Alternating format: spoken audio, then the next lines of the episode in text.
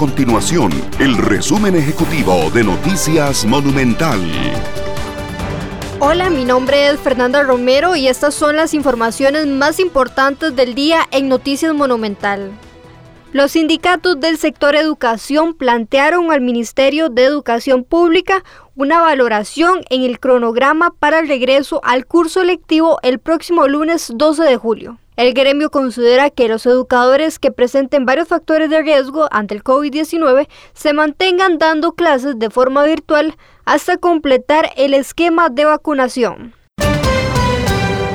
Las supuestas anomalías que se habrían presentado en medio de la fallida construcción de la Ruta 1856, también conocida como la trocha fronteriza, se discutirán en juicio 11 años después de que iniciara la investigación. Estas y otras informaciones usted las puede encontrar en nuestro sitio web www.monumental.co.cr. Nuestro compromiso es mantener a Costa Rica informada. Esto fue el resumen ejecutivo de Noticias Monumental.